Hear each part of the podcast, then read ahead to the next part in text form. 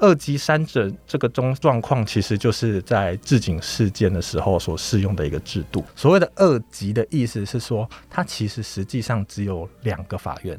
嗯，它只有一个叫做地方法院，是跟上面一个叫高等法院，这就是二级。当你案件开始进来的时候，第一审就是会由地方法院来先进行审理。当你一审的法院判决出来之后，如果检察官或者是被告这边不服这个判决结果，要上诉的话，是上诉到了二审。嗯，二审的话会是到高等法院，它有一个叫做复审部。那如果说这个部分判决结果出来之后还是不服的话呢？嗯，那我们接下来要向第三级的去做上诉嘛，是啊，对不对？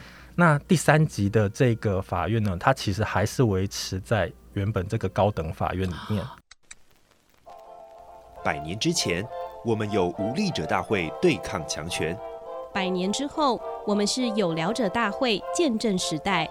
米娜桑开讲就趣味，今则会听台湾的故事。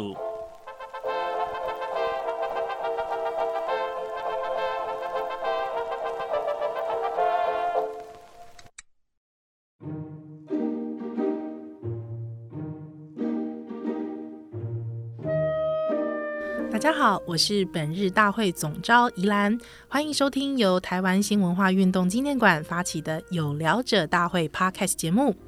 台湾新文化运动纪念馆是以保存与发扬台湾新文化运动为使命。今年的馆庆新文化运动月是以治警事件为主题，邀请大家一起回顾这起百年前的司法攻防战。并且一起来感知台湾人当时参与新文化运动所怀抱的理念、精神与期望。一般我们谈到治警事件呢，可以说是台湾法律史上极具意义的一个法庭攻防战之一。那他从一审无罪到最终是判处有罪的确定过程中呢，历经了多次的庭审。那今天呢，我们邀请到的是蔡敦胜律师。那他曾历任了地院、高院跟最高三审法官助理。那他非常熟悉诉讼的实务流程。那不仅和说明三审之间的差异呢，他也可以。和日治时期的审理制度来一起做对照。那本期节目呢，就邀请到了蔡律师，他以现代法律人的角度来和大家一起来聊聊治警事件。蔡律师好，杨好，各位听众大家好。嘿，蔡律师，我们聊到了置景事件哦，是对，其实哎，这是百年前的一个呃很大很大的全岛的一个。大家都非常受瞩目的一个法律案件，没错。对，那他在一九三二三年的时候发生。那因为我们刚才有讲到嘛，他其实是从一审到三审的这个判决定谳这样子。那总共历时了也大概是两年的时间。那我们就想问问一下喽，就是日治时期，其实呃，我们因为大部分人其实并不是很了解日治时期的法律嘛，对不对？对，没错。嗯但是又讲到三省制，好像跟我们现在哎、欸，好像提到哎、欸，好像也是三省制，很像，很像。对，对，那可不可以跟大家介绍一下这两者的三省制有什么样的差异呢？OK，好，那在这个问题回答之前呢，我们要先回到这个治警事件了，因为它其实我们要看一下它这个事情发生的时间点，刚好就是在日治时期，然后是大正年间。嗯，这个大正年间的话，其实蛮特别的。因为它刚好就是在日本，它也是一个民族运动比较蓬勃发展的时候，嗯、是，所以在这个时间点呢，对于台湾的一个治理，其实相对也比较开放一点，对，所以说在这个时间点呢，也让台湾的一些民众会有一些想要争取自己一些比较自主自立的一些权利，嗯，所以像是那个台湾议会的设置请愿运动，就是在这个时段发生的，是。对，嗯，那在这个时间点呢，其实我们要回归到说，呃，三审制度。在日治时期，是不是有什么跟现代不一样的地方？那其实，在日治时期，它的那个司法的诉讼程序也是有历经了好几个阶段不同的一个转变。嗯哼，从一开始的时候，它可能是三级二审哦，后来对，就它其实是有一段一段不同的一个。一开始是三级二审，嗯，是。那后来有稍微转变，变成二级二审。嗯哼，那再来慢慢调整，变成了三级。哎，变成了二级三审。对，嗯、那二级三审这个中这个状况，其实就是在置景事件的时候所适用的一个制度。是对。那后来等到开始日本进行二次大战的时候，嗯、战争期间，其实它又是另外一个不一样的一个制度了，哦，就完完全全又不一样了。嗯、对，嗯，对。那我们就是 focus 在这个置景事件发生的时候，嗯，现有的这个三审制度的话，它其实叫做二审，呃，二级。三审哦，二级三审就对了。那二级三审是什么意思呢？可以来跟我们我们来说明一下。嗯，所谓的二级的意思是说，它其实实际上只有两个法院。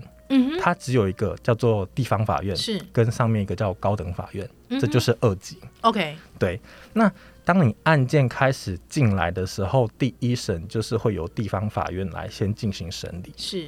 当你一审的法院判决出来之后，如果检察官或者是那个被告这边不服这个判决结果，要上诉的话，是上诉到了二审。嗯，二审的话会是到高等法院，它有一个叫做复审部。哦，对，这个是蛮特别的一个设置。嗯对，复审部就是说，如果说我们呃现在被告不服要上诉，或是检察官不服结果要上诉的话，那我就要再上去。对。对，那他上去的时候，实际上是向高等法院的复审部这个机构去进行上诉，是。由这个机构来进行第二审的审理。嗯哼，那如果说这个部分。判决结果出来之后还是不服的话呢？嗯，那我们接下来要向第三级的去做上诉嘛，对不对？那第三级的这个法院呢，它其实还是维持在原本这个高等法院里面。哦，哦、所以就是二级。那一般我们提到可能三级的话，就会是继续往上就对了。对，一般像是如果是在当时的一个日本本岛。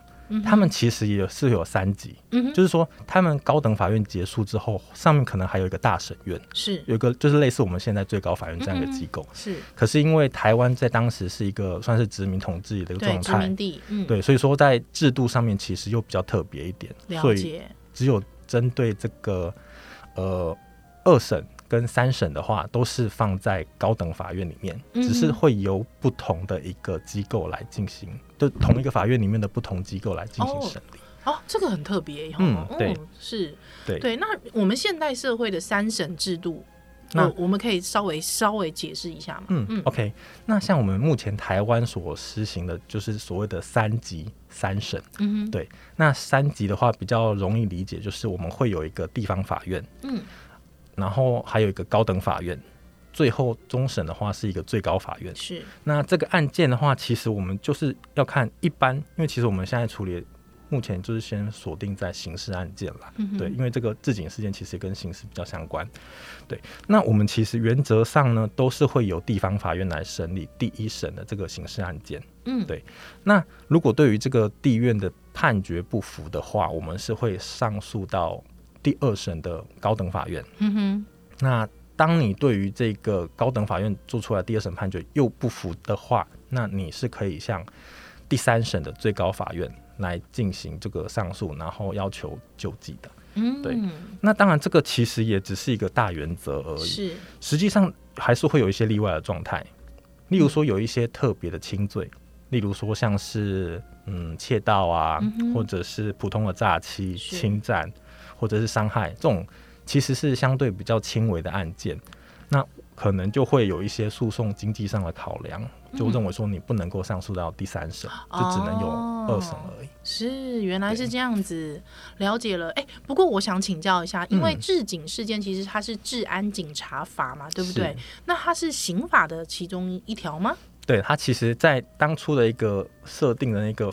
范围里面还是会认为说他是比较偏向于刑事责任哦，所以他们就是他们所负的就是刑事责任就对了。对 OK，好的，所以就是说在刑事案件当中，我还是一样呃，在自警事件的时候，那个时候是呃二级三审，二级三审啊，对，而且他当时其实违反的这个治安警察法。第八条第二项比较是偏向于他违反了总督府的一个禁止命令。OK，对，所以这部分的话会被认为说还是是构成刑事上责任。嗯嗯嗯嗯，了解的。好，那不过因为呢，您这个自己担任过地院跟高院跟最高的三审法官助理，我觉得这是一个还蛮特别的经历哦。对，对我们也很想问一下哦，就是说、嗯、这三者，比如地院、高院、最高。这到底，因为我们一般人都不大懂法律，到底这三者有什么样的区别呢？OK，、嗯、好，那其实我们会做一个比较明确的区分。针对我们的第一审跟第二审的审理的话，我们是叫做事实审啊。事实审，事实审的意思就是说，嗯、法官他所要负的一个责任，就是透过证据去认定一个事实，然后认定完事实之后，再适用法律去决定这个人是不是有构成犯罪，最后再来宣告他是不是要负担一定的刑责。嗯，对，这个就是所谓的事实审法院。那如果是第三审的最高法院的话，其实它会是针对法律审，它是叫法律审。嗯、对，那区别就在于说，它其实就不会去针对这个。案件本身的事实去做认定啊！你这样一讲，我大概就想起来，因为最近有一个很流行的那个、嗯、呃戏剧叫做《八尺门的辩护人》，没错，对，所以像是死刑这种比较高度关注的案件，它必须一直上到最高层级嘛，对不对？所以他在最高层级的时候，那时候我记得在剧中的时候就说，那个时候就已经不提证据了，对不对？对，其实已经不会再去针对啊事实的部分再去做认定。是，所以就是说事实审的部分，其实大概就是在地方法院。跟这个最高呃高院的呃高等法院的部分，没错、哦、OK，所以到最高法院的时候，那时候就已经开始进行法律审的部分了。对啊，那所谓法律审，其实就是变成只能针对原本的判决，嗯、有一些违背法令的地方去指责他。嗯，那不能够再针对事实的部分再去做有不同的认定。了解。哎、嗯，那这三审的法官他们也有不同吗？哦、其实当然。我们里面最资深的一定就是最高法院的法官。那当他们要合意去做出一个最高法院第三审的判决的时候，他们必须是有五个法官来合意的。OK。那如果是一般我们遇到像高院啊，或者是一般地院的呃审理案件的时候，有可能会是独任的，嗯、呃。地方法院的话，可能是一个法官或者是三个法官合议。嗯、哼那至于在二审的话，二审的其实都会有三个法官来合议。哦，对，是，所以就是最高审呃最高院的时候的审理的时候，会是五位法官，对，是会有五个法官来进行合议。Okay, 那他们中间会是有呃。呃，重复吗？或者是他们是轮替的吗？呃，其实以最高法院目前的一个配置的话，他们其实一个庭五个法官会是固定的。嗯，就是说可能这个案件进到了法院之后，上诉到了最高法院之后，他会分到各个不同的庭里面去。是，至于那个庭里面的成员，其实都会是固定，嗯、除非说你可能是有一个时间，嗯，定期时间到了之后才会有一个轮动的一个状况，不然的话按。按照情一般情况都是进去之后会有固定这五个法官来进行审。OK，了解。所以因为我记得好像在一些比较高度瞩目的死刑案件，比方说像苏建和案，他的在最高的法院的法官，嗯、因为他那个是历史真的太长了，是，所以就好像还是会有跟动。对。但您刚才提到就是说，一般情况下面是不会有的，就对了。对。啊，原来是这样子。哎、欸，不过那我们还是要问一下，是，就是说现在中华民国的这个呃有地院、高院跟最高对最高法院哦，那。日治时期的三审制度跟现在，哎、欸，也还是有，就是说，就是说，您刚才讲的是有不一样吗？啊、呃，如果我们去观察他们这个自警事件审理的流程的话，跟我们现在就是办案的一个经验，其实会发现一个最大的不同点。嗯哼，对，就是他的审理时间其实差很多啊。什么意思？对，如果说你仔细看的话。这个置警事件从一开始第一审审理，一直到最后第三审结束，其实他花了两年的时间。对，可能我们会觉得说，哎，两年好像有点久，对不对？嗯嗯。可是如果我们回归到我们现代，特别是台湾目前的一个诉讼流程来看的话，我们按照那个办案期限的规则来看，他第一审必须要到一年四个月的时候才算是迟延案件。那什么什么意思？你是说，我我我我觉得这部分我可以再把其他一些资料再提供给各位听众了解一下。是二审的话，你要审理超过两年才是算迟延。OK。然后最高法院的话是一年，嗯，超过一年才算迟延。OK。所以整个时间拉起来的话，在目前的制度里面，其实它的时间必须是。超过四年四个月之后才算是。OK，也就是说，我要到了这个三审跑完，对，四以四年来说，我才算迟延案件就对没错。哇，所以其实旷日费时。没错。哦，以现在的这个，就是说，可能我们那时候觉得，哇，三审两年跑完已经很哇，已经好久了。嗯、但其实以现在的法律的的状况来说，其实两年真的还好而已。对，而且我们可以，我们可以看一下更细部的，就是。当初自警事件的第一审，嗯，他其实开了九次庭，对，而他的开庭的时间其实就只有两个礼拜就做出判决了啊。他其实很密集的在这段时间里面就把这个案件审完。嗯，可是这个在目前台湾是殊难想象的。是对，唯一有一个例外就是这今年才刚实行的这个国民法官法啊，是就有做这样子一个，就是比较密集性的去把案件赶快把它审完。不然如果是以过去一般这种案件审理的话，非常的旷日费时啊，对，了解，这是最大的一个不同点。是，所以其实呃，我们很多人，比方像之前的这个 Me Too 的风暴啊，嗯、很多人都说，哎、欸，是不是应该要提告等等之外之类的。那除了说证据难以收集之外，其实还包含了就是说旷日费时这件事情，我觉得也是大家很考量的一个。点对不对？没错，对，就是说，如果我真的要进入到法律的诉讼程序的时候，对对，其实时间真的是一个很大的、很折磨大家精神的一个考量。所以说，其实大家在考量诉讼与否的话，他、嗯、要考量的成本，除了人力、时间，其实也是一个很重要的一个考量点。是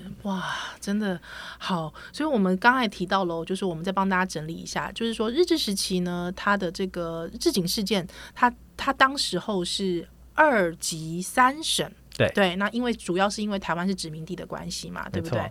对，那他当时候呢是耗时了呃大概两年多的时间呃三审定验的。可是以现在台湾来说，您刚才提到了，就是说台湾其实是三审呃，呃三级三审，对，那、嗯、三级三审里面呢，在地院的部分，它其实是呃大概你说要到迟滞案件的话，好像是一年多，一年四个月，没错，超久的。对，我们其实可以去大概观察一下近期有发生的，就是像太太阳花事件了。OK，对，像它三一八，对，那它其实，在整个一审的案件审理流程上面，其实就花了蛮多时间。哎，我记得他呃。那个太阳花那个时候好像哇，好像也经历了好几年，对不对？是啊，是啊。对对对，一来是人多，二来是可能需要调查的资料也、嗯、也多了。是是是，确实需要花蛮多。不过其实现在的法制它会这样子的设计，比方说呃中间可能呃比方以时间来看的话，它会比较长，其实也算是呃在制度上面保障人权的一个考量吗？我能这样说吗？呃，我觉得这也是一个考量之一。嗯哼。那另外一个就是在于说，因为目前台湾的刑事制度。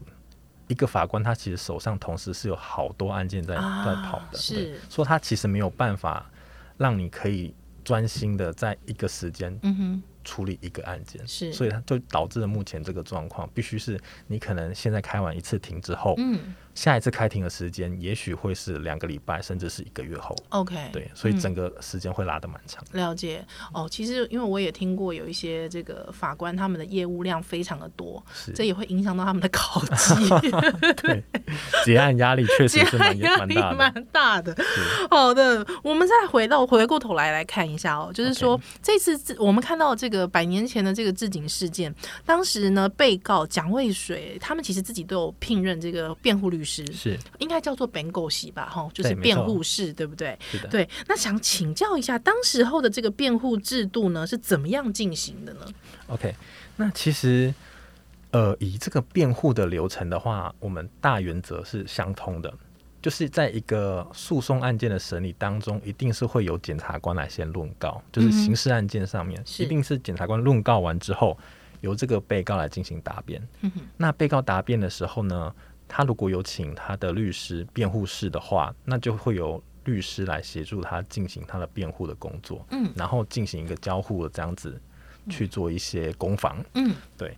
那其实这个的话，内容主要是因为我们还是会要求要有一个正当法律程序的一个规范了，是。那必须要给这个被告一个答辩、陈述意见的机会，嗯哼。那律师其实在这个流程当中，他就是作为一个法律专业人士，然后要尽可能的用一些比较准确的法律用语，嗯、去让法官能够理解这个被告的诉求，然后进而去追求可能是无罪，或者是对被告来说最好的一个利益。嗯、对，是。那这整个攻防大原则是这样子。了解。那因为其实经过了自警事件到现在一百年了，对，而且。呃，过去是日本殖民统治时期，现在是台湾，就是算是自己这样子有运行有自己的一个机制嘛、嗯，中华民国的是是是，对、嗯。那其实大方向没有变，是，只是说我们现在的话，随着那个诉讼的程序，我们会越来越细致，哦，会去把这些本来可能会是一一箩筐一大一大块的这个东西，我们会把它分成可能是证据部分的疑点，嗯，事实部分认定的疑点，或者是你是法律。论论证或者是适用上的疑点，在不同的程序，让它在固定的一个流程里面去做一个辩护跟一个。回应这样子，嗯，就是有一个 SOP 就。没错，嗯，那最后的话，等到全部前面都处理完之后，嗯，最后再来做一个总结性的辩护。是，那我想请教一下，因为当时候我们知道，就是很多参与者，他们其实并不是每一位，呃，当然大部分都是精英啦，是。对，但是要每一个人都请得起辩护士，辩护士好像是也是有点难度，对，所以那个时候的每个被告都一定都会有呃被告这个辩护律师吗？呃，其实没有哦。我们如果去看一下那些史料的话，嗯，其实实际上以第一审为例，有十八个被告，是，可是实际上有请律师的只有八个哦，八个律师，八个，对，那、啊、这里面这八个律师有一一些是可能是从日本的本岛那边请来的，嗯、是有贵族院的那种很精英律师，对对对，那也有台湾台籍的律师参与其中，嗯、是对，那可是其实。也是有一些被告可能就没有办法获得这个律师的一个辩护协助。是，那如果说他没有办法获得这个律师的辩护协助的话，那他这样怎么在法庭当中保全自己的利益呢？嗯，其实这部分的话也是一个比较可惜的点。嗯，因为在过去可能比较没有那种。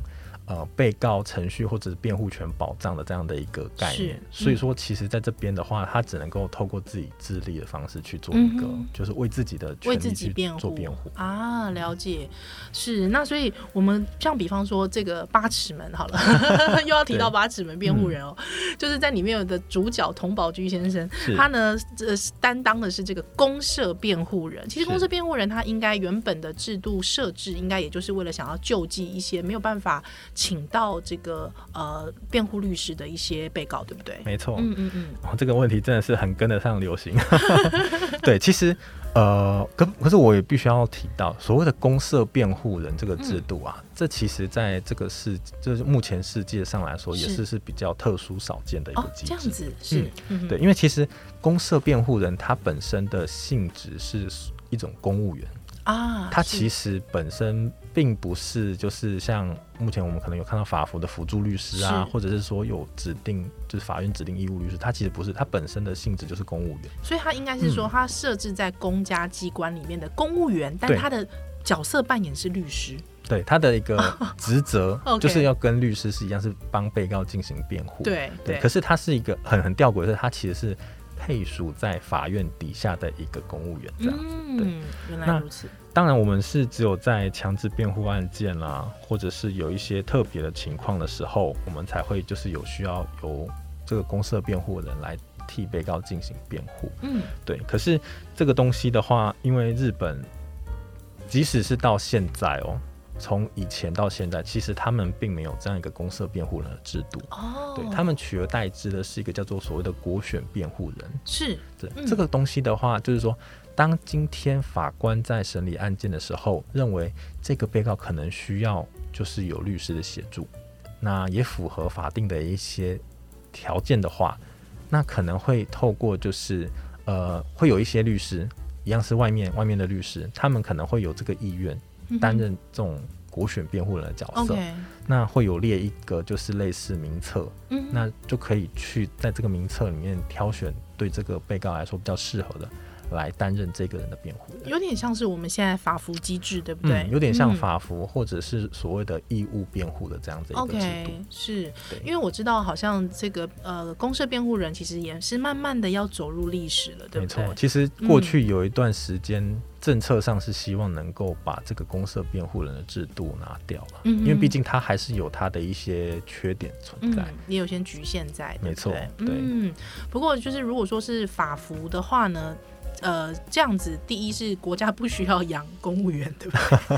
一个公务员律师，那再来是说，呃，这些在外面拼搏的律师，他们进到了法服的这个制度里面来担任，他们的诉讼经验也会比较比较完整，对不对？呃，这确实也是一个考量。嗯、那当然，因为法服基金会的话，它也是有收到了国家的许多的补助跟预算啊，嗯、所以说他也是等于透过这个部分，呃，让更多的律师可以在自己。就是职业之余，那有一些可能是从事一些公益，嗯、然后就是对公益这部分的一些机会。嗯，原来是这样子。嗯，好的，所以其实呃，真的我们的法律呢，其实透过了整个时代的演进，不断的在修正，还有之后不断的在呃保障这个被告的权益的这样子上面的制度的维系上面，其实都一直都有。在进步啦，没错，嗯嗯嗯嗯。不过最后其实还是很想要问一下律师哦，是，就是说，请呃以你自己，就是说你自己是一个律师的观点来看，你觉得治警事件它对于台湾法治史有什么样的影响呢？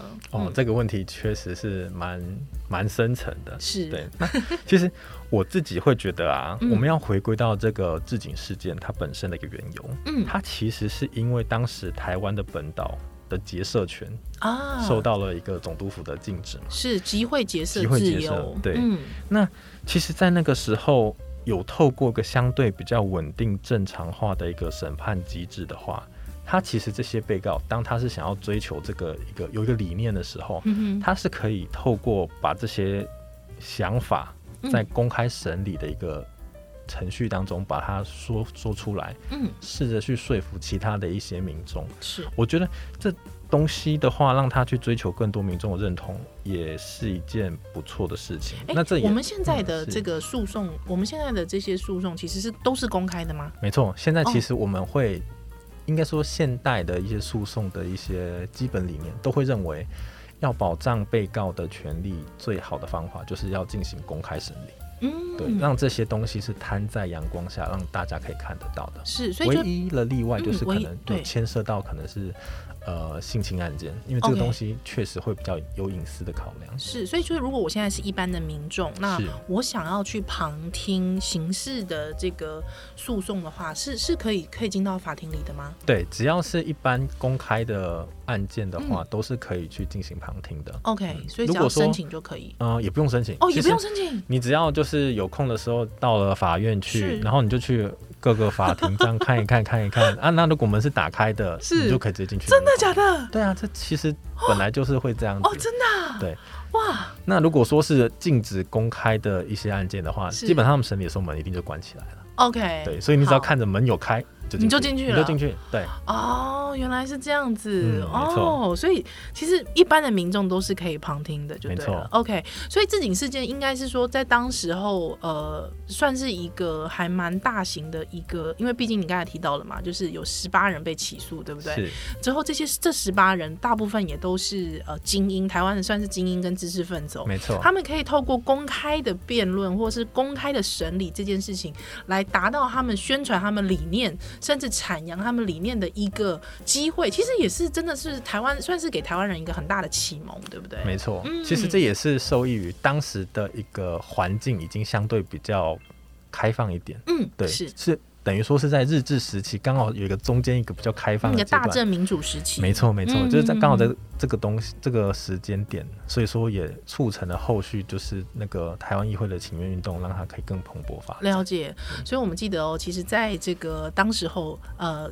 就是虽然被抓了，到最后被放出来奈何，他就很惊讶说：“哎呦，我竟然一一秒变英雄！”没错，对，或者是说这些人他们可以有机会在这个法庭上阐述他们的理念。哎，这有点像让我想起就是战后的这个美丽岛事件，对不对？嗯、美丽岛大神，对，对，其实这些我们知道的这些民主前辈，他们也是透过了美丽岛大神，他自己可以阐述在法庭上面阐述自己的这些想法。没错，哦，所以其实真的是一个当时候。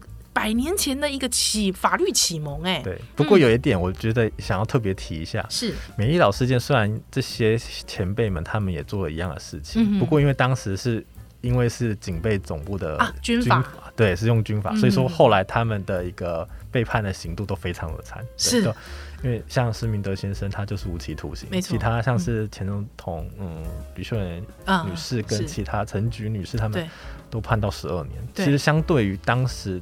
治警事件的那个背景来看的话，六个月，对，那其实 这真的是差超多的，是对，所以从这边、嗯、这个角度，我们也可以过来反思一件事情啊，嗯、对，就是说，其实我们还是必须要尽可能的让这个程序，就是诉讼的程序是让它是完整的，是、嗯，然后才有办法去保障，即使。我们可能认为说啊，这个人是不是有真的犯了罪？嗯，那是不是真的需要保障这个人接受诉讼，然后一个有律师为他辩护这样的权利？嗯、可是，其实这些东西最后。返回来其实都是在保障自己本身。了解，对，嗯，因为其实谁都没有想到，可能出去游行就会被逮捕，对对？没错，真的。对，所以其实每一个人都是在这个法律风险之下的人，自然人，对不对？好，所以其实我们刚才提到的，就是说在呃百年前的置景事件，它虽然呃，其实我们当然历史是不能类比的啦，是，但是呢，如果以这样的角度来看的话，大正民主时期确实它是比较自由奔放的一个时期，相对的，嗯、对，相对，那可能一。一直到了可能一九三七年开始战争时期的时候，那整个呃台湾的法律状况其实也都不大一样了，对不对？那我们刚才提到的美丽岛大审，其实当时候其实是戒严时期哦，而且使用的是军法审判。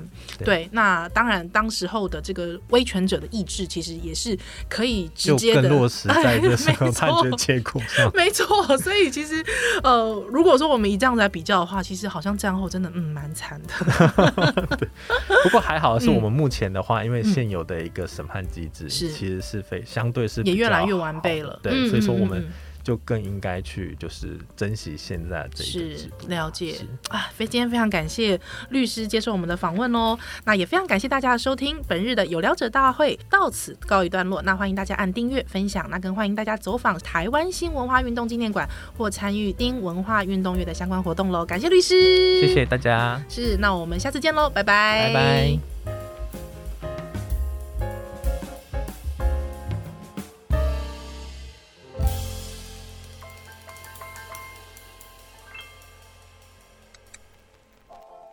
百年之前，我们有无力者大会对抗强权；百年之后，我们是有聊者大会见证时代。米娜桑开讲就趣味，今则会听台湾的故事。